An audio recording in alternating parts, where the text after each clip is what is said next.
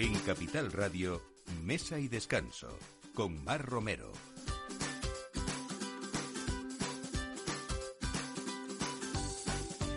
Buenos días, hora del aperitivo y de pensar en comer bien, en disfrutar, en compartir en este tiempo ya sí parece que instalado, más que primavera-verano. Y hoy vamos a seguir hablando, pues eso, de buena gastronomía, de chefs importantes que luchan por la sostenibilidad y por crearnos una vida mejor. Y sobre todo, herederos también de bodegas importantes que cambian la visión para mejorar el mundo también. Eh, hoy vamos a hablar que estamos en pleno San Isidro todavía, es 22 de, mayo y nos quedan hasta el día 31 eh, en el Hotel Heritas de Madrid. Están rindiendo homenaje al santo en un exquisito menú de lo más castizo en el que se saborean pues suculentos platos y esas viandas que Mario Sandoval, chef ejecutivo del hotel, sabe hacer también. Vamos a hablar de esto, pero vamos a hablar de coque, vamos a hablar de coqueto y vamos a hablar también de ese amor a los toros y de cómo eso influye tanto en la gastronomía de los tres hermanos eh, Sandoval. Eh, hablamos también de un aniversario importante porque Bodegas José Pariente celebra su 25 aniversario y Martina Ignacio Pariente, que actualmente son la tercera generación criados en ese terruño, en el terroir, el varietal, la vinificación, pues aportan una visión diferente y sobre todo luchan por esa innovación en la viticultura y la sostenibilidad ambiental. Así que vamos a hablar hoy con Martina Pariente también desde cerca, que nos enseñe esa visión. Y mm, más cosas. En Madrid en unos días va a dar el pistoletazo de salida uno de los eventos que harán de Madrid la capital cervecera de Europa para 2022. Es el Festival País de Cervezas que se celebra en la estación Gran Teatro CaixaBank, Príncipe Pío, y abre sus puertas eh, desde el 27 de, de, este mes, el próximo viernes, hasta el domingo 29 de mayo, y va a contar con la participación de 50 cerveceras entre las independientes y los grandes grupos de todo el país también. Y hablamos de historia también, porque hablamos de unos Ibéricos Montellano, que es una de las empresas con más experiencia y prestigio del sector, que hace más de un siglo que elaboran tradicional y artesanamente todos esos productos del cerdo ibérico. Yo creo que sí que les hemos puesto los dientes largos, ¿no? Pues eso, de eso se trata. En este equipo y domingo en Capital Radio, en Mesa y Descanso, eh, Jesús eh, Carrasco, eh, Alberto Coca y quien les habla, Mar Romero. Bienvenidos a Mesa y Descanso.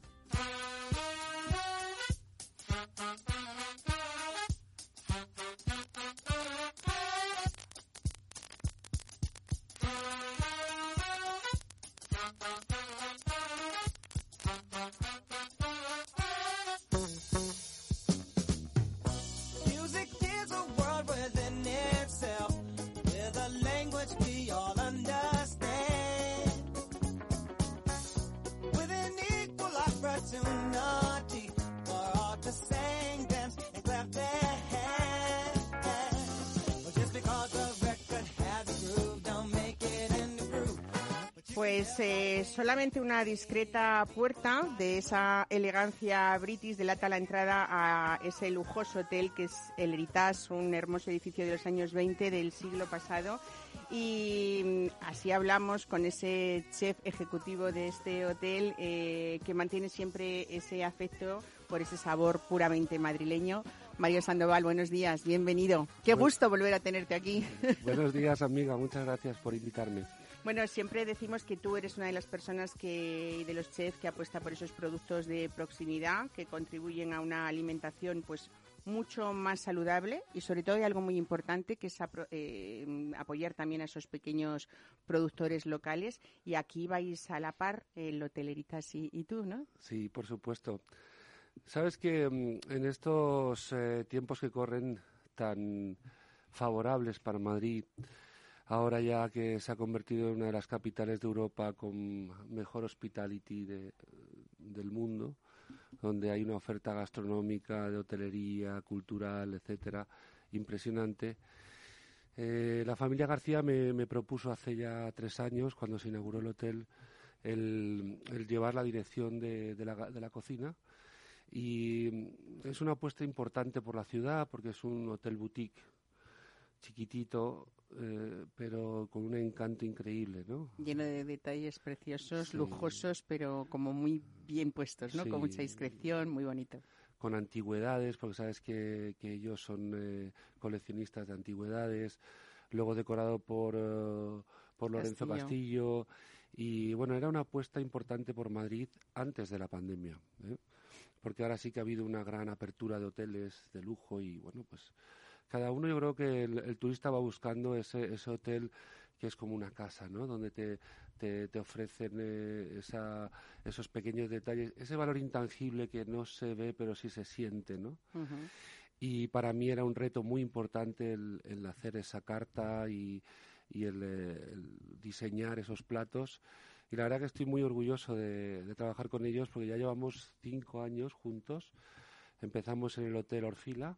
su relaxato. Su relaxato y ahora este relaxato que es el Hotel Eritas. Es un hotel que merece la pena conocer y sobre todo merece la pena disfrutar de la estancia.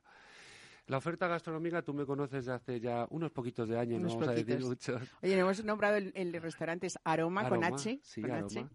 Restaurante Aroma, eso es, con su terraza y arriba tiene dos terrazas preciosas con unas vistas increíbles.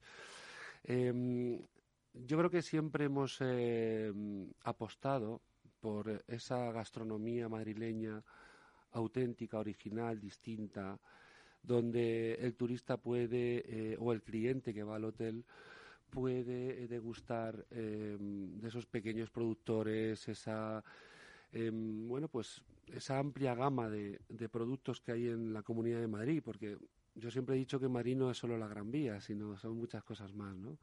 Desde la Vega de Carabaña a, toda la zona nuestra, de la zona sur de Fuenlabrada, Griñón. Qué bien conoces todo Madrid, ¿eh? Sobre todo los pueblos, cómo te los has pateado para buscar lo mejor de cada uno, ¿no? Así, también gracias al Instituto Agrario y Alimentario de Madrid, al IMIDRA, y a su directora Sergio, que está dando un cambio brutal eh, a la gastronomía madrileña, nos está ayudando mucho con, con esos huertos que hemos creado, ¿no?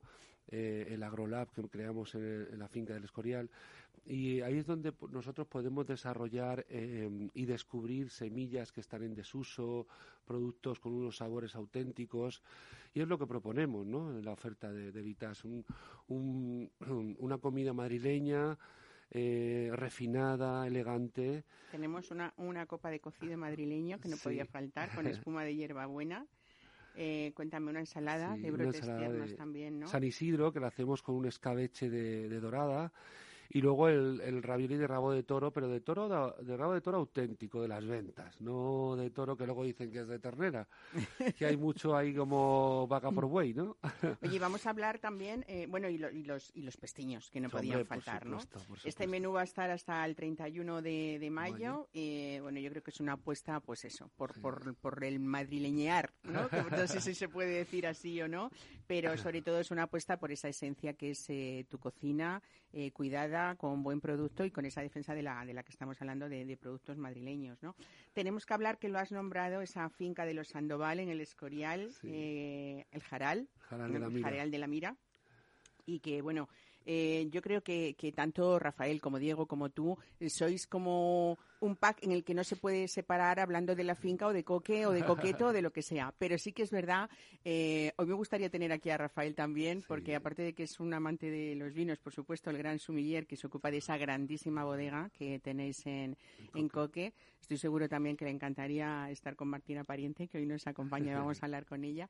Pero yo creo que también en esa finca él disfruta, me lo imagino, ¿no? Eh, cuéntame qué hay, qué animales hay en esa finca de, del Jaral, Camino. Pues mira, yo creo que es una apuesta futuro de la familia.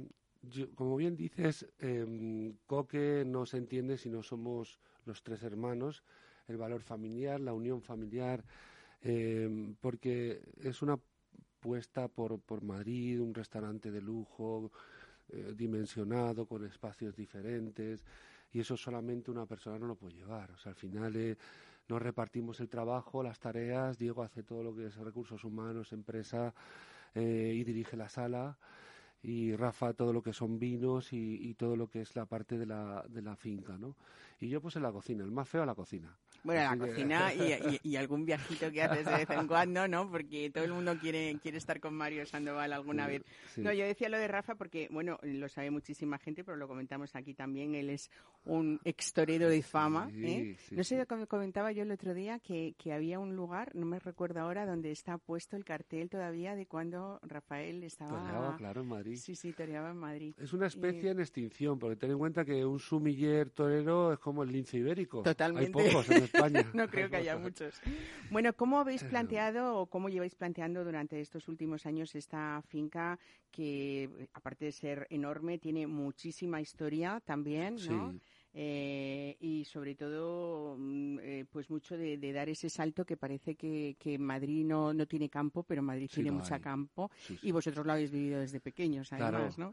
nosotros cuando llegamos a Madrid hace cinco años que trasladamos Coque de Humanes a Madrid pues nos vimos un poco demasiado urbanos entonces eh, Rafa que le gusta mucho el campo a mí también pero a él más Vamos a ver si podemos hacernos con una finquita cerquita de Madrid donde podamos desarrollar todo lo que nos gusta, que es eh, la ganadería, eh, que ya sabes que él es un apasionado del toro, y tenemos eh, 350 cabezas de vacas. Una finquita. Una finquita, sí. Me encanta. Una eh, finquita que es inmensa, ¿no? Sí, luego tenemos también cerdo ibérico, tenemos las ovejas de, del molar, que están en extinción, tenemos gallina marans, o sea, hay una especie de ecosistema donde da valor a, todo lo que hacemos, ¿no? Tanto a, a, los hoteles como a Coqueto, como a Coque, donde ese producto que sale de la huerta lo cortamos a las doce y media de la mañana y a la una y media lo está comiendo el cliente en el plato. O sea, eso ya más lujo es imposible. Qué maravilla. y la verdad que estamos desarrollando bueno pues eh, semillas que estaban en extinción eh, productos que no se suelen ver eh, ¿Cómo cuáles? Por ejemplo, pues mira, eh, Fresitas de Aranjuez, hemos cogido unas semillas de Felipe II que las trajo su jardinero. Que, era, que fue el dueño de esta finca, ¿no? En su sí, día. fue dueño. esto pertenecía a la cerca de Felipe II, sí. Está justamente enfrente del Valle de los Caídos.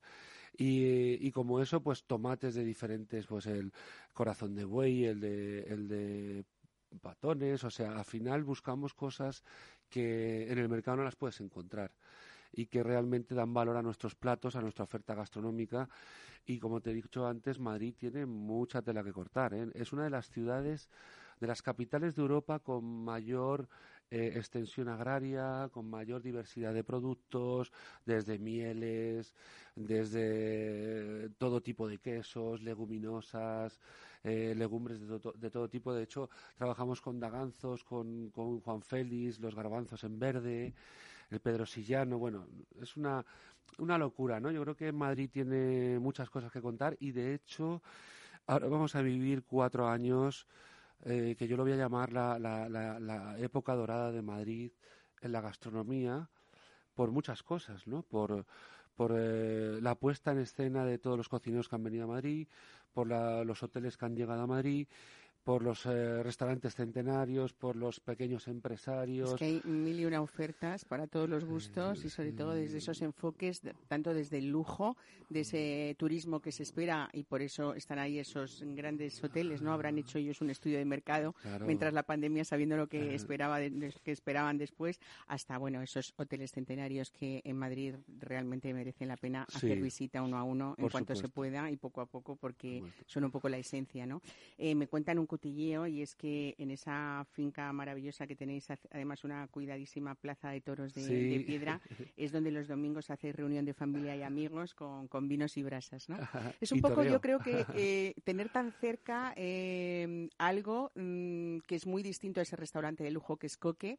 Y sin embargo yo creo que es algo tan mm, lo que sois vosotros, ¿no? Que es esa unión familiar eh, que os hace estar continuamente pisando con los pies en la tierra. Totalmente, yo creo que la cultura española y la fiesta nacional va muy ligada a nosotros y creo que la finca, bueno, pues reúne esas condiciones de, de, la felicidad que necesitamos. Yo creo que también es eh, esos eh, tiempos muertos donde te relajas y disfrutas de la familia, de tus niños, de todo, es importante para, para seguir adelante con todos los proyectos.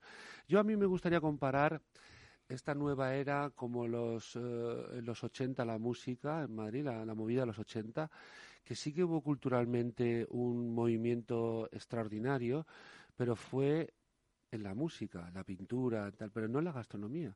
La gastronomía se quedó como estaba. Sin embargo, ahora va a haber un movimiento como en los 80, pero gastronómico. Explosivo, ¿no? Podríamos decir. Lo vas a ver, lo vas a ver. Oye, estamos hablando, pues eso, también ahora de, la finca al privilegio que es tener un restaurante de lujo y poder, y poder tener y ofrecer esos productos tan, tan cercanos que salen de, esta finca y sobre todo hablar también de ese lujo contemporáneo con, mucho aplomo, dicen de, Coque, ¿no? Eh, vamos a hablar de ese sol sostenible, de, de esa última estrella Michelin sostenible también, ¿no? Y cómo también ha cambiado vuestra mentalidad en toda la sostenibilidad, eh, pues desde vuestro papel eh, reciclado a un montón, de, cosas que habéis cambiado en vuestra. Sí, ten en cuenta que nosotros eh, cuando llegamos a Madrid, un restaurante urbano puede generar mucho, mucho plástico, mucho. hay que saber reciclar bien, ¿no? Y aparte de eso, pues buscábamos que todos los materiales que utilizamos en Coque fueran reciclados, que la energía fuese verde, con luces eh, menos potentes, o sea, al final el papel reciclado, como te has dicho, el agua filtrada, o sea, todos esos movimientos nos llevaron a una máquina de compost para llevarla luego a la finca y, dar a la tierra lo que la tierra nos da, el agrolab, o sea, fuimos construyendo una, un camino que yo creo que es el camino a seguir de los restaurantes de esta de esta década, ¿no? El, el, ser sostenibles, el mirar hacia el futuro, el, el aprovechamiento de género, el cocinar con conciencia y sobre todo el, el ofrecer a tus clientes cosas de verdad, ¿no? Siempre y, siempre y cuando también eh, saber con qué proveedores trabajas, cómo trabajan, eh, plásticos de primer uso, o sea, todo eso tenerlo muy presente cada día. Y eso nos llevó, bueno, pues a ese reconocimiento de la Estrella Verde que, que nos hizo muchísima ilusión, porque mm, recuerdo que subí con Joan Roca, que subí con, con Lera, que subí con Jesús Sánchez al escenario y me, me pareció un acto de fe y sobre todo de marcar un camino donde los restaurantes se tienen que concienciar no solo en los restaurantes, sino en tu propia casa también. No, te iba a decir que además vosotros sois también un poco el que induce o enseña ese camino a, otras personas, incluso a los clientes, cuando uno, incluso hablábamos a veces ya hace años de cómo habéis cuidado esa alimentación para que ese cliente sea consciente de que no solamente va a disfrutar un restaurante, sino que ahí también le cuidan, ¿no? Totalmente. Y con esto es un poco lo mismo. ¿Qué nos espera, Mario, en ese coque esta temporada? Siempre cosas ricas, pero platos, dime alguno que no nos vamos a poder perder allí. Pues mira, ahora eh, estamos a punto de sacar el menú Eñe, la Eñe de España, que, que significa, bueno, Spain in the moon, o sea, la, the mouth, o sea, la, es, España en tu boca, ¿no? Donde disfrutamos con esos escabeches que tú conoces, esas salazones, esas curaciones con sal, donde damos a cada pescado, a cada verdura, a cada carne una textura diferente, una forma de comer distinta. Y yo ahora me encuentro en un momento de mi carrera que disfruto mucho en la cocina y por eso me cuesta mucho salir. Ya lo Pasa que tu propuesta siempre me...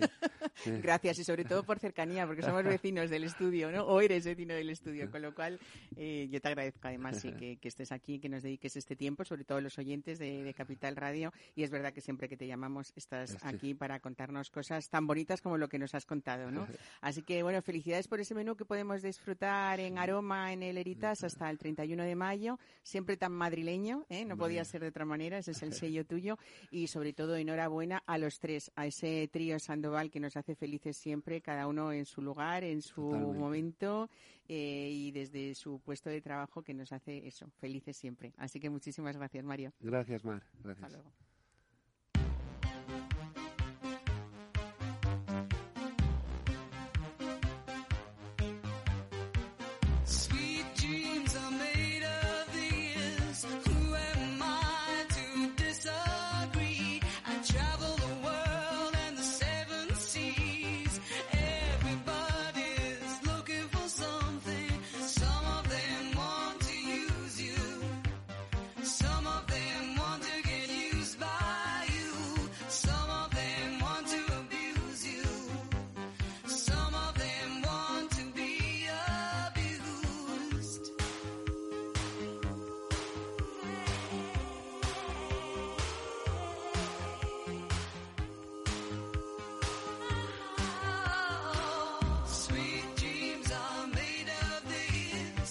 En la década de los 60, el viticultor, José Pariente proyectó un futuro en la vinicultura artesanal e inició esa producción de vinos blancos con su materia prima de calidad, que era la uva verdejo. Eh, trabajó durante muchísimos años para que esas acciones marcasen el camino de lo que es hoy la filosofía de la bodega, que es un compromiso, calidad, por supuesto, sostenibilidad también y vanguardia. Martina Pariente, ¿qué premisas más mm, fáciles, entre comillas, de seguir para luego continuar esa labor que habéis hecho tanto tu hermano como tú, tercera generación de esta bodega, que cumple ahora mismo, está celebrando su, su 25 aniversario, ¿no? Sí, sí, hola, encantada. Bienvenida. Muchas gracias. Pues sí, la verdad que, que bueno, que mi abuelo eh, en su momento eh, tuvo las cosas muy claras en cuanto a la viticultura, digamos que era un pequeño viticultor, porque su, su actividad principal era la hostelería, tenía un, un bar, eh, el Bar España, en, en la localidad de Rueda, cuando antiguamente no había autovía y la nacional pasaba por el centro del pueblo. Entonces, bueno, la verdad que era un lugar un poco de, paso de, todo tipo de gente, porque en ese sentido mi abuelo sí que fue una, persona bastante abierta eh, eh, intelectualmente eh, para, para, la época. Pero bueno, la viticultura era su pasión, entonces, bueno, pues él tenía un, pequeño viñedo de cuatro hectáreas y media. En su momento, eh, empezó a sentar las bases de lo que él entendía como, como, una viticultura ya sostenible, cuando en la época pues era una palabra que no, que no se utilizaba, pero sí en cuanto a filosofía. Y digamos que es mi madre, eh, Victoria Pariente, en 1998, cuando inicia eh, el proyecto, eh, realmente es el alma mater de Bodegas José Pariente. Fíjate, eh, Martina, que hablamos muchas veces de lo que es hoy el mundo del vino desde el punto de vista de la mujer, de, enólogas, de agrónomas, de, eh, pero entonces tenemos que ir hasta el año, eh, hacia atrás, hasta el año 98, mujeres como, como Victoria Pariente, como tu madre, que sí que fue ese impulso. A veces hablamos de terceras, cuartas generaciones, que por supuesto tiene su mérito, ¿no? Continuar una bodega con la misma familia, pero esos enlaces entre una generación y otra, qué importantes han sido y sobre todo mujeres como ella que casi estaban empezando ese camino de, lo que es hoy la, la, lo que representa eh, el mundo de la mujer en el vino, ¿no? Sí, la verdad que, que bueno, que fue una pionera en, en, su momento porque, porque se trata de un inicio de, cero, de un proyecto, porque en ese momento era un proyecto, hoy ya podemos hablar de bodega consolidada, pero en el momento fue un proyecto eh, profesional y vital, porque le implicó eh, cambiar completamente su, su profesión, aunque sí que estaba vinculada al mundo del vino, porque bueno, ella trabajaba en la estación enológica de Castilla y León y sí que asesoró a ciertas bodegas a la hora de elaborar eh, vinos blancos de, de, la zona, pero bueno, al final se trató de un proyecto vital en el que cambió no solo ella su forma de vida, sino toda la familia incluyendo a bueno mi padre y lógicamente mi hermano y yo que hoy hoy por hoy estamos todos implicados en, en la bodega. Tú estás al frente de toda esa elaboración de la viticultura. Eh, también te has formado, por supuesto, al, al lado de esa persona eh, que para ti supongo que es importantísima, que es que es tu madre y que también, como decíamos, representa una generación de mujeres en el vino, eh, pues en sus inicios, ¿no? De lo que es hoy sí, toda esa es. actualidad, ¿no? También es verdad que, que, tu hermano se ocupa de, de, otras cosas, sobre todo de, la administración, supongo, y sobre todo de la exportación, que es muy importante, ¿no? Realmente 25 años después, eh, esta bodega se ha convertido en un referente de, esa denominación de origen rueda. Eh, supongo que ha habido épocas como este tiempo atrás, tan reciente como el de la pandemia, eh, que la exportación ha supuesto, no sé si una ayuda o, un problema, porque también se paró en ese momento, ¿no? Bueno, al final eh, es verdad que bueno que hemos tenido un crecimiento orgánico eh, muy ordenado en estos 25 años. Es una suerte. Eh, que tanto mi hermano como yo me, he sentido reconocida cuando comentaba eh, Mario el tema de, del valor y de la unión familiar, porque, porque al final creo que es lo que te ancla y lo que te pone los pies en la tierra constantemente.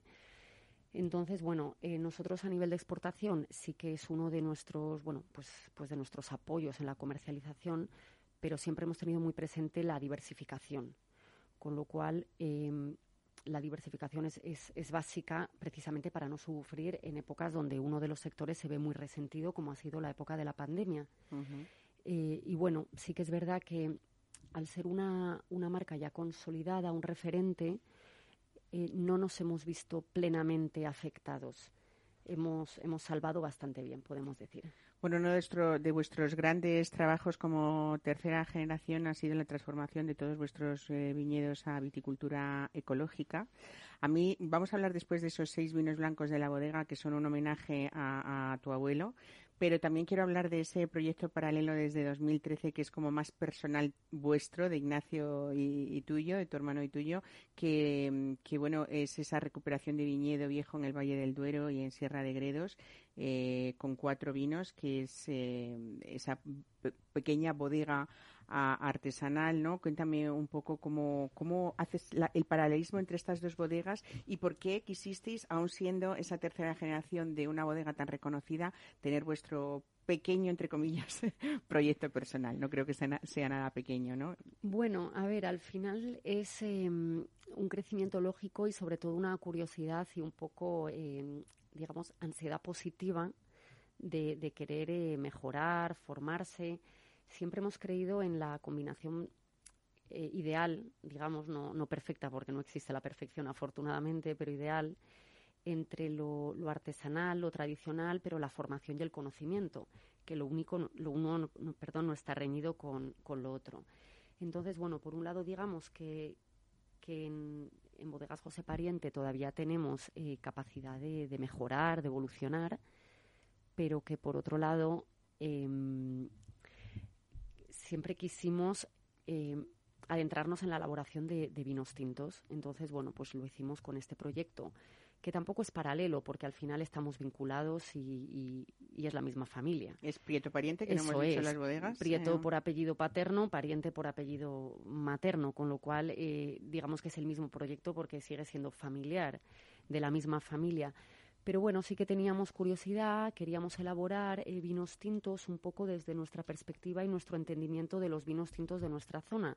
Al final nosotros somos, eh, venimos del mundo del blanco y bueno, pues eh, salvando lógicamente las distancias, y es una definición demasiado genérica, pero la finura, la amabilidad, la frescura de los vinos blancos queríamos trasladarlo en la medida de lo posible a los tintos y de esa manera, pues bueno, pues nos embarcamos en una búsqueda de viñedo en la que nos centramos en viñedo viejo, quisimos recuperar ciertos viñedos que ya estaban ahí, bueno, a punto de ser descepados por la situación, por las características y por la sostenibilidad económica, que lógicamente tiene que haberla.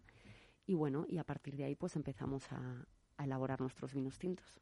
Bueno, de esos seis blancos, volvemos, volvemos a, la, bodega eh, José Pariente de, de, ese homenaje a, tu abuelo.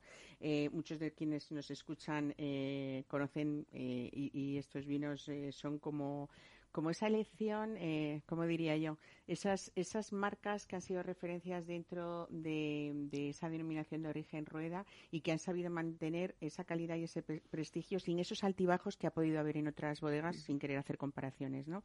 Pero es verdad que, ese verdejo, ese José Pariente fermentado en barrica, por ejemplo, o ese finca Las Cosmas, que a lo mejor es más, Las Comas es más, menos conocido para el público en general, de esos seis, ¿cuál dirías tú que es más eh, esencia de lo que fue tu abuelo o de lo que está más en concordancia entre esas dos generaciones diferentes, eh, nietos y abuelo? A ver, es complicado eh, porque es verdad que, bueno, que el José Pariente Verdejo joven, digamos, el que es ampliamente conocido, para mí tiene un valor enorme porque es una forma de, acercar a, la gran mayoría de los consumidores una visión genérica de lo que es rueda y sobre todo eh, la variedad verdejo de, de, calidad. Pero hablando desde un punto de vista accesible, que esto es muy importante para. Sí, desde luego. Para ¿eh? habría que hablar de precios, que no importa, porque en este programa lo hacemos mucho, pero estamos hablando de ese José Pariente Verdejo, que estamos hablando de un precio de venta al público que no llega a los 10 euros, ¿no? Por ejemplo. Sí, ah, pues más o menos eh, aproximadamente en torno a los 10 euros. Entonces, para mí, cuando digo que tiene un gran valor es porque eh, hacer un cierto volumen de, un vino con un precio accesible eh, y que demuestre la máxima calidad de una variedad, me parece que tiene un gran valor eh, para, para, el mundo del vino y para la cultura del vino en general. Desde luego. y adentrándonos ya más en los vinos de crianza, de guarda, eh, especial cariño a Finca Las Comas porque es nuestro primer em, vino parcelario de una parcela muy especial para nosotros. ¿Podríamos decir que es vuestro vino top dentro de esa bodega? Hoy por hoy sí. Sí, pero por el ejemplo, especial también el cube es muy especial, eh, tiene la característica de, bueno, pues que estamos hablando de, suelos arenosos con unas características muy diferentes, eh, una expresión de la variedad verdejo más herbaria, más mineral, quizás más, desconocida, que potenciamos con la forma de elaborar y que transmite pues una finura y una, una redondez en boca eh, un poco inusual en esta variedad. Eh, Martina, si te parece, no vamos a dejar de nombrar para los más golosos también ese vino que yo creo que ha sido muy innovador, que es vuestro apasionado de José Pariente, que es el único vino dulce que, hay en la bodega, pero que podríamos hacer infinidad de armonías para, para ese vino de postre. Incluso, fíjate, yo diría a veces de aperitivo, si hablamos de un foie o si hablamos de cosas como más grasas, ¿no? Totalmente. Que iría fenomenal. Sí, sí, de Por la acidez que tiene y lo rico que está. Claro, de hecho la gente cuando, bueno, pues cuando escucha el, la, palabra dulce automáticamente va a postres. Mm. Em, a mí me gusta mucho con, con aperitivos. Eh, mm. un, un, jamón, un jamón ibérico, un queso curado, un foie, como bien decías, a mí me gusta mucho y lo bueno de este vino es que, bueno, seleccionamos una parcela en concreto de Sauvignon Blanc, porque es la variedad Sauvignon Blanc 100%, eh, que está más hacia el sur de la, de la denominación, en suelos más frescos, con lo cual siempre maduraba mucho más tarde, manteniendo una acidez muy alta. Hemos adaptado un poco la, la, mm, viticultura, sobre todo eh, la, espaldera, que la hemos dejado semilibre, para que eh, toda la masa foliar tape el racimo y pueda tener una sobremaduración en campo pero sin pacificación. Esto hace que haya una mayor concentración de azúcares, por tanto el vino finalmente sea dulce, pero manteniendo una acidez bastante elevada que compensa muy bien y con lo cual mantiene la frescura del, del vino. Bueno, no sé si ahora en este tiempo en el que todos nos apetece salir con la familia, en el que los niños van a dejar muy pronto el cole ya, ¿hay posibilidades de visitar vuestra bodega con cita previa o de alguna manera admitís visitas? Sí, sí, es una, bueno, es, es eh, una cosa que hemos últimamente desarrollado porque sí que teníamos muy claro que queríamos eh, hacer un enoturismo, pero un enoturismo de calidad. Em, donde las personas que, bueno, que, que, las personas que, que sean recibidas en bodega puedan ver eh, realmente cuál es el trabajo en el campo y en la bodega. Con lo cual nos ha llevado tiempo, por tanto sí que es con visita previa, pero hay opción de, por supuesto, mm, se hace un poco a la carta. Visita de viñedo, visita de bodega, eh, catas, diferentes catas de vinos, un poco a la carta. Y bueno, y luego tenemos una terraza bastante bonita que está entre viñedos, en la que se puede pues eh, concertar una comida, una cena, como digo, nos adaptamos al, visitante. Pues Martina Pariente, ha sido un gusto tenerte a ti aquí. Eh, te agradezco además que, estés en el estudio en persona, sé todo lo que tienes de trabajo y, no voy a hablar de lo personal, pero aparte de tu juventud con tres hijos, no sé cómo se hace eso, pero desde luego para mí es una de las heroínas que, que haciendo un trabajo tan excepcional y, tan bonito para hacernos disfrutar a todos, encima tengas esa, esa capacidad humana, ¿no? Como muchas de las mujeres. Gracias. Es un placer estar aquí. Muchas gracias por invitarme. Muchas gracias a ti. Un saludo. Hasta luego.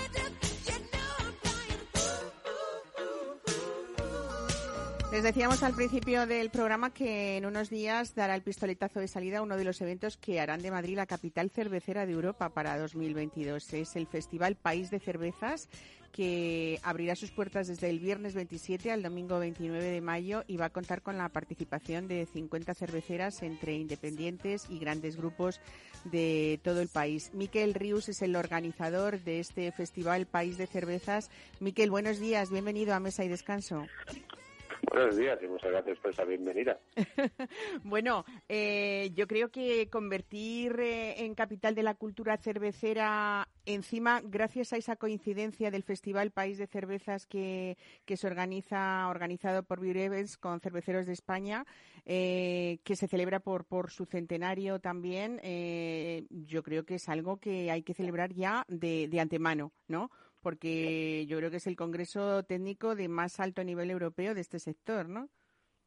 Pues sí, aquí hay muchas confluencias que no son casuales, obviamente, porque 100 años hay que hay que celebrarlos, como no. Y lo que decías, por primera vez, pues sale de, de Bélgica uno de los, bueno, uno no, el evento técnico más importante, se llama Brewers Forum, que va a dar acogida a técnicos cerveceros, gente que se dedica profesionalmente en el sector, en la producción sobre todo, pero en todas las áreas que engloban las cervecerías, para hacer unas jornadas de debate, de intercambio, de conocimiento y que por primera vez se van a hacer en nuestro país y ya solo eso es una enorme noticia. Claro, hablábamos, eh, Miquel, de, esas cerveceras independientes. No sé, muchos que nos escuchen, pues, pues les sonará cervezas La Virgen, chula, cervezas Chula, eh, cervezas La Cibeles, La Sagra también, en fin, eh, muchísimas, Garagardoa, pero también están esas cerveceras de grandes grupos como Heineken o como Silver o Cruzcampo, en fin, Estrella Galicia, todas esas compañías, incluso la, la Dorada Especial de Compañía Cervecera de Canarias. Yo creo que con semejante abanico, todos los asistentes que van a estar estos días, por supuesto desde el consumo responsable, eh, lo que van a hacer es comprobar esa calidad y la variedad de estos productos que, que yo creo que en, la mayoría de los casos son de lo, de lo más premium que existe actualmente ¿no? en este panorama nacional. Sin duda. Eh, y, lo haces muy bien de mencionar ese, ese consumo responsable, porque estamos completamente alineados. Pero sí, realmente el nombre no es casual, ese país de cervezas, porque nos gustan todos los fermentados, nos gusta toda la gastronomía, pero la cerveza forma parte de ella, obviamente, y somos eh, también un país de cervezas. Y aquí hemos querido representarlo con la gran variedad que existe de una banda territorial, por un lado, ¿no? de que en todo el territorio del país se está haciendo muy buena cerveza, y por otro la variedad de cervezas y de estilos, ¿no? La, el resurgir que ha habido con toda la cerveza artesana de estilos que no se venían consumiendo, que son sorpresivos, pero a la vez poner en valor el muy buen trabajo que se venía haciendo con esa cerveza que consumimos a diario y tanto nos nos acompaña ¿no? y forma parte de, pues, de nuestra dieta y de nuestro día a día. Miquel, yo creo que a mí lo que más me gusta de, este evento que, vamos a, disfrutar muy pronto, eh, yo creo que, ha sido el objetivo vuestro, que no solamente ha sido el hecho de que haya personas que conozcan pues la, toda la diversidad que, que, tú estás contando, sino también que habéis pretendido transmitir esa riqueza de, de, este universo cervecero, pues desde la tradición, también desde ese punto de vista pedagógico, cultural y formativo, y por eso va a haber ese aula de cultura cervecera en estos días también, ¿no? Así es, desde el principio teníamos clarísimo que era una de las patas o, o casi el pilar eh, principal de este proyecto era pues transmitir pues todo lo, el valor y gastronómico y cultural que tiene la cerveza, ¿no? Y, en diferentes ámbitos, desde explicar sus procesos de fabricación, explicar sus ingredientes, ¿no? Su vínculo con el, pues con el territorio, ¿no? Con el producto, la materia primera y luego también, pues, culturalmente cómo se consume, dónde, qué evoluciones tiene, cómo está actualmente el panorama cervecero, ¿no? Con esa riqueza que, que vamos diciendo. Y así va a haber un aula que es un continuo, no sé, en 15, 17 actividades una detrás de otra, en las diferentes marcas, pues, van a venir a hablar pues, de su especialidad o de aquello que ahora mismo están trabajando o están desarrollando. Entonces, animo a la gente que, que venga a disfrutar del día de, de la cerveza en sí pero sobre todo la gente que tiene curiosidad o que ya está en este mundo de cultura cervecera, que entre en la web y que consulte las actividades porque se va a llevar una sorpresa muy muy grata y seguro que se apunta más de una. Bueno, va a ser un festival así, lleno de fiesta, ¿no? Casi redundantemente, porque la gastronomía también la habéis vinculado muy bien a, la cerveza y ahí va a haber esa zona gastro también que vais a tener food trucks con una oferta de street food seleccionada también para, para, maridar, para maridar perdón, con, con los diferentes estilos de, de, cerveza y también para demostrar que la cerveza es un producto grumet y gastronómico, ¿no? Sí, la primera es evidente. O sea, no, no sabemos pensar la cerveza sin ir acompañada de comida, ¿no? Y de buena comida, de, de que vaya acompañada. Y luego eso, que la, la gran medida que hay de cervezas y el producto de gran calidad que hay, pues dicho unas cuantas, tenemos un montón de marcas haciendo grandes cervezas con reconocimiento internacional, es, ponerlo en valor. Es decir, esa, esa fase de que la cerveza es todo igual y siempre es lo mismo, pues esa fase ya la hemos pasado y hay cada vez más y más gente maravillándose de las posibilidades que, ofrece la cerveza por la nueva variedad que está presentando. Bueno, pues ya saben que mm, con lo que nos cuenta Miquel Ríos, yo creo que el éxito está asegurado. Eh, no creo que haya ningún eh, cervecero que se pase por Madrid o que esté aquí y no quiera eh, estar en esa estación, el Gran Teatro CaixaBank, que está en Príncipe Pío, la antigua estación del norte. Y, Miquel, vamos a, recordar, si te parece, fechas y horarios, pero desde el viernes hasta el domingo, 29 de mayo, el viernes y el sábado desde las 3 de la tarde hasta las 11 de la noche. Creo que el sábado empezáis antes, empezáis como a las 11 o las 12, ¿no? Así es, sí, sí. Y ya el domingo... Es un evento completamente abierto, familiar, es decir, que nos encanta que se lleve de cochecitos de parejas o de grupos de amigos de todas las edades, porque al final la cerveza y la gastronomía la disfrutamos todos, obviamente mayores de edad, pero que, que de los 18 a los 80 o a los 90, los años que sean, todo el mundo encuentra su momento y su cerveza para disfrutarla. Bueno, y que sepan también que hay cerveza sin, me, me comentabais también, ¿no? Ayer.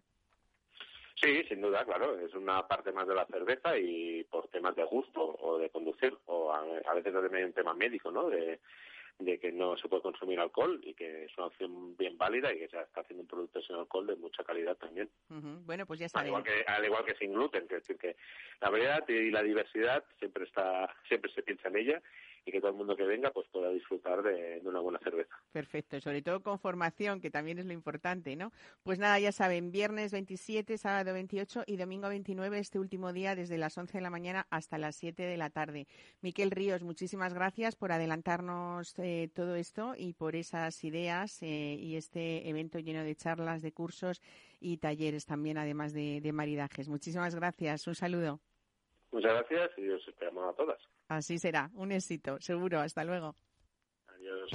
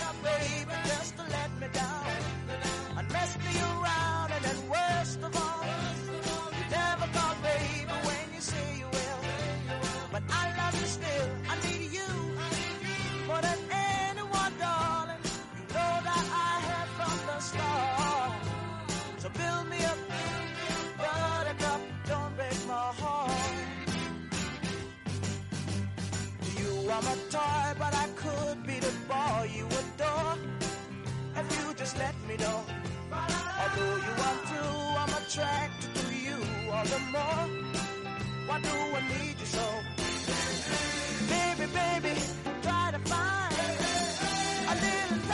Bueno, pues hablamos ahora de una de las empresas con más experiencia y prestigio en el sector de los ibéricos. Hace más de un siglo que se elabora de una manera tradicional, artesana, los productos del cerdo ibérico de Ibéricos Montellano. Carmen Curto, buenos días, bienvenida, directora de marketing y comunicación de esta empresa y representando la cuarta generación de esta familia ya, ¿no? Eso es, la empresa tiene más de 35 años, eh, la formaron mis padres, pero somos la cuarta generación ya, mi hermano y yo, porque todo esto viene de, mi bisabuelo. O sea que llevamos toda la vida haciendo lo mismo. Bueno, lo mismo, pero desde esos inicios muy bien hechos porque hay mucho que, contar de esa manera o de ese trabajo artesanal de, de, vuestros productos, desde la selección de fincas, por supuesto la materia prima, y empezáis incluso desde esa elección de cerdos, ¿no? Incluso, bueno, estamos hablando de Salamanca, que no lo hemos dicho, así que esa aireación de las salas donde se secan los jamones lo damos por hecho, ¿no? Eso sí, nosotros estamos situados en Mozarbez, entre Guijuelo y Salamanca, y tenemos una altitud perfecta para curar jamones.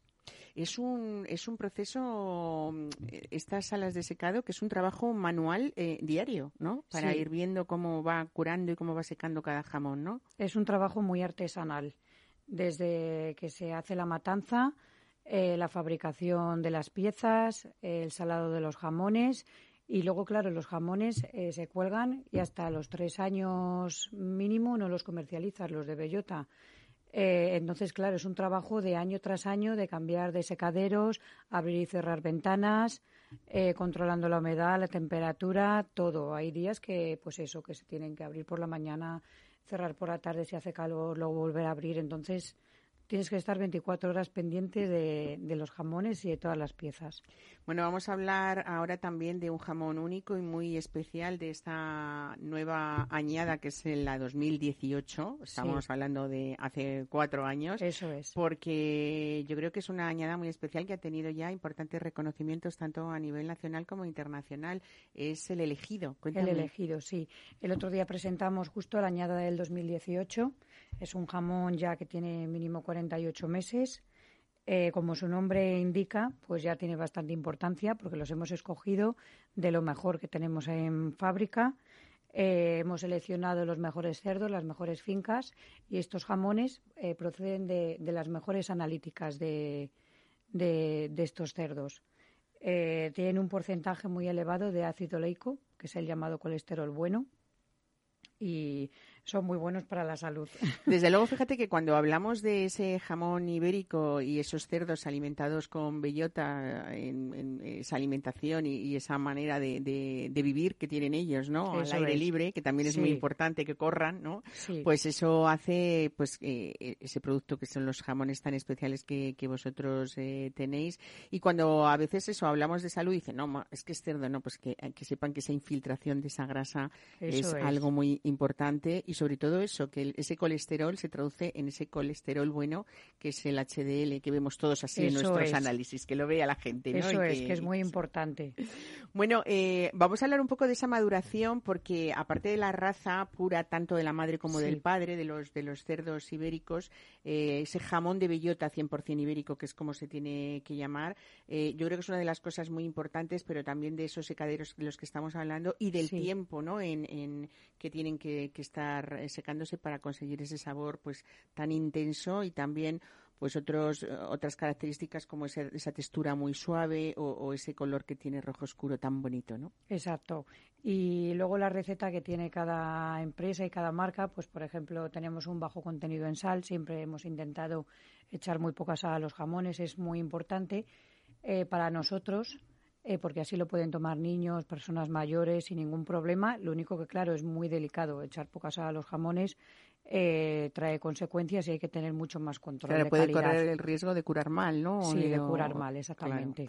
Bueno, tanto Manuel, que es tu hermano, eh, como tú, junto a tu madre, eh, Carmen Hernández, seguís eh, esa, esa dirección de, esta empresa, no solamente manteniendo esa calidad y esa artesanía de la que estamos hablando, pero también con una altísima tecnología que, que hace que, bueno, que hace que esto, eh, que consigáis estos productos de los que estamos hablando tan especiales. Eso es, hay que compaginar pues una, una calidad artesanal porque nosotros, por ejemplo, seguimos atando todos los lomos a mano, uno a uno. Tenemos un equipo de fabricación que lleva con nosotros algunos 30 años y ya casi nadie ata los lomos a mano. Y luego pues claro eh, no son iguales que si los atas a máquina. Pero también hay que compaginar con, con, una tecnología la más alta tecnología con máquinas buenas y pues eso poniéndonos al día con lo que se pide con lo que se pide últimamente. Bueno, yo quería hablar de un pack que tenéis muy especial, que lo hacéis eh, WM, se llama, eh, que lo hacéis para recaudar fondos para la enfermedad de ELA, eh, ese pack solidario que, que lo hacéis, eh, bueno, ya lleváis algún año haciéndolo y, y, continuáis con él, ¿no? Sí. yo creo que ahí también habéis hecho una selección personal de, de los cerdos de vuestra finca familiar, Monte Gallardo, y, y es una manera, yo creo que muy directa de, ayudar a esta, esta asociación, además de el que lo compre y el cliente, hacerle disfrutar, por supuesto, con esa calidad, ¿no? Eso es. Esta edición se diferencia, por lo que bien has dicho, Mar, porque lo, eh, son cerdos procedentes de una, finca, de una finca familiar que tenemos, que son unos cerdos excepcionales. Es una finca preciosa con muchísimas encinas. Hay eh, una cantidad de bellota increíble. Y entonces nosotros vivimos de cerca la enfermedad. Eh, mi padre tiene ELA, entonces queríamos ayudar a a los enfermos eh, que padecen esta terrible enfermedad que es muy cruel. Y hay una asociación en Castilla y León. Eh, hay muchos enfermos que necesitan ayuda y queríamos ayudarles, bueno, poner un pequeño granito de arena. Qué bueno. Bueno, eh, yo creo que además es una de la, mm, de la, de la manera más creíble que uno puede consumir este este jamón primero por, por esa calidad, pero por supuesto por por ser solidarios y saber además que vuestros beneficios son pues realmente una grandísima ayuda y que, que además es. hace también compensar esa esa gran labor que que, que realizan estas estos eh, o sea, que, que, que realizáis para, para estos enfermos sí, de ese, ese pequeñito grano de sí, arena. Sí, es un pequeñito grano de arena, hacer, ¿no? pero bueno, si todos pusiéramos un pequeñito grano de arena. Y todos desde vuestra iniciativa como desde el que lo compra también, ¿no? Que eso es muy importante. Bueno, hay que decir también que, que como empresa con muchísima experiencia y con muchísimo prestigio que tenéis en el sector, eh, recibisteis en 2018 el premio Tenedor de Oro de Londres al, es. al, mejor jamón ibérico de bellota, que es, eh, es. creo que es uno de los mmm, Justo además más... es el elegido, el que hemos estado comentando antes. Y como bien dices, es, eh, yo creo que es el premio más prestigioso porque además son catas a ciegas, tú mandas el producto, todo va siempre en transparente con un número que ellos te dan, nunca ven la marca y ese año nos presentamos 11.000. De hecho, nosotros fue el primer año que nos presentamos. No sabíamos ni. O sea, muy difícil era. de conseguir, desde sí. luego, ¿no? Y entonces te dan eh, una estrella o dos o tres. De los 12.000, hay 10.000 que no consiguen ninguna estrella. Y luego, dentro de los de tres estrellas, pues seleccionan 20 que son los del tenedor de oro. Y pues a nosotros nos tocó en el jamón ibérico. Bueno, este año 2021, este año pasado, también tuvisteis eh, otro importante premio que fue la Sí. máxima calificación en el Superior Testejador de Bruselas, ¿no? Ese es. Que, bueno, también eh, creo que son catas a ciegas, También. incluso por sumilleres y cocineros también, Eso ¿no? es, eso es. Eh, que, que, bueno, que lo que y además creo que una de las cosas de este premio que destacan sobre todo es el sabor de cada alimento, ¿no? Sí, el sabor. Y de hecho nos dieron, como bien has dicho, una puntuación de 9,6 sobre 10, que es muchísimo, la verdad. Y muy contentos con ese premio. Son los dos más prestigiosos que hay, pero por eso mismo, porque son catas a ciegas, no ves la marca, Uh -huh. y entonces te guías por el sabor y, y por la calidad y sobre todo los jueces, que son jueces preparados. Bueno, yo creo que es, estamos hablando de, de, uno de los alimentos eh, no, no mejores de España, que desde luego para, para mí creo que es nuestra estrella de la gastronomía española, sin duda alguna, sobre todo porque es inimitable, ¿no? Porque, pues por esa dehesa, por esa, por esas razas, por eh, que es imposible, aunque quisiera alguien comprarnos las razas y llevárselas a otro lugar, pues meter a un cerdo en una jaula, por muy ibérico que sea, no conseguiría desde desde no. luego lo que conseguís eh, firmar como, como la vuestra, ¿no? Eso es. Y luego, sobre todo, porque estamos hablando de un alimento efectivamente muy saludable. Podemos hablar de algo tan lujoso como la trufa o como el caviar o como el foie, que quizás pues, serían paralelamente, ¿no? Esos alimentos internacionales de gran lujo, pero lo nuestro es diferente, ¿no? Lo nuestro es diferente. Lo nuestro tiene un sabor increíble. Aparte, lo que hemos comentado antes, el colesterol bueno y encima que, que no engorda. O sea que se puede tomar sin ningún tipo de problema ahora en verano porque no engorda.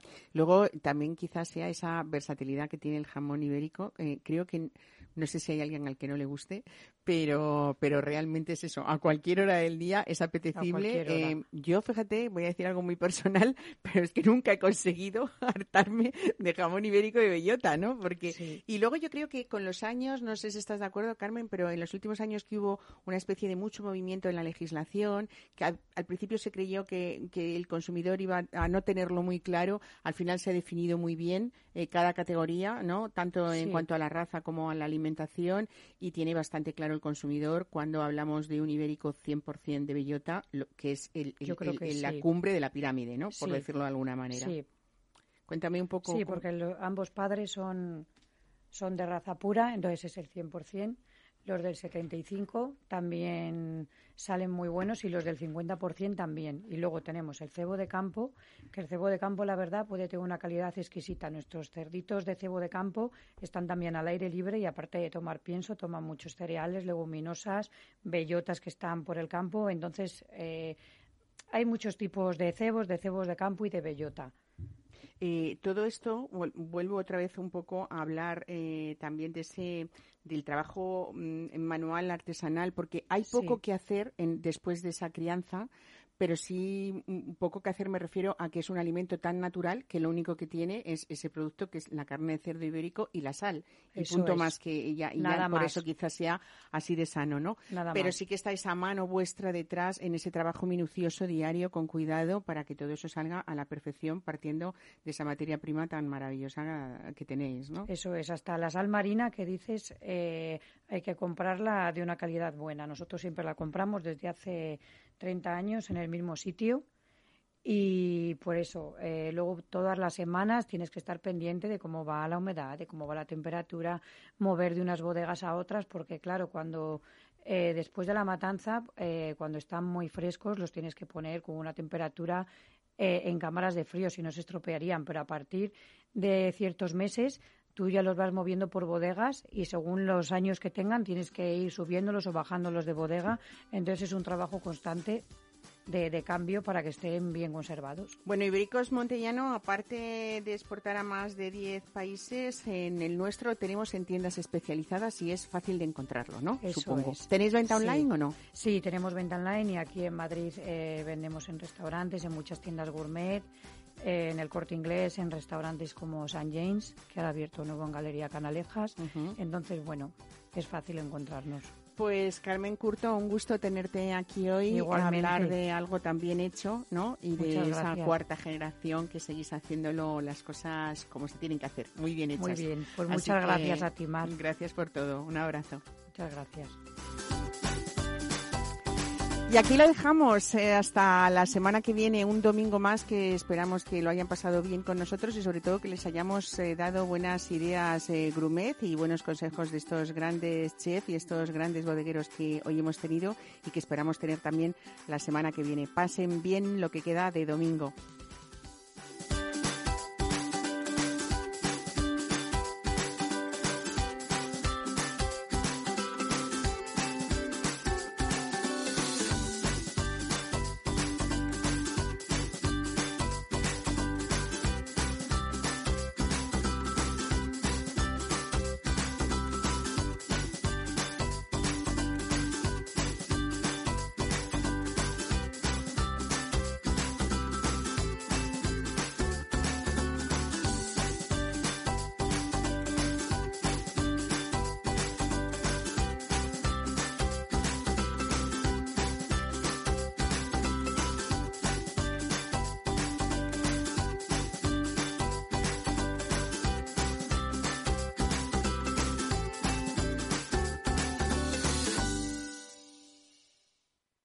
Capital Radio. Siente la economía.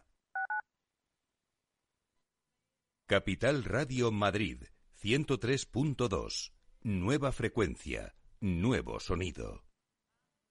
Restaurante Ferreiro, todo el sabor de la cocina asturiana con los mejores pescados de pincho de nuestros mares y nuestras carnes del Principado. Recetas sabrosas y actualizadas junto a los platos más emblemáticos de la alta cocina asturiana. La fabada, premio la mejor de Madrid 2017 y las verdinas con bogavante y almejas. Pruebe nuestro famoso arroz con leche y nuestros menús diferentes en cada temporada. Calle Comandante Zorita 32, teléfono 91 553 93 42. Una recomendación del programa gastronómico Mesa y Descanso. Esto te estás perdiendo si no escuchas a Luis Vicente Muñoz en Capital, La Bolsa y la Vida. Las posiciones cortas lo que son es el buitre que devora el cadáver. El cadáver es anterior, ha muerto antes. No te confundas. Capital, La Bolsa y la Vida. El original. Disfruta de la mejor cocina gallega en Montes de Galicia. Todo un clásico moderno en el barrio de Salamanca. Disfruta de la variada dieta atlántica, de las mejores carnes y pescados tratados con respeto y transparencia y regados con una de las mejores bodegas de la zona. En grupo, en familia o en pareja, Montes de Galicia te ofrece el espacio perfecto en cada ocasión. Esto te estás perdiendo si no escuchas a Rocío Arbiza en Mercado Abierto. Margarita Rivas, broker y escritora. Un mundo tan fascinante y tan de psicología como son los mercados. En definitiva, los mercados no es más que psicología de masas, son, son emociones de las personas y cómo las personas interpretan los datos económicos que fluyen cada día en, en la economía. Mercado Abierto con Rocío Arbiza.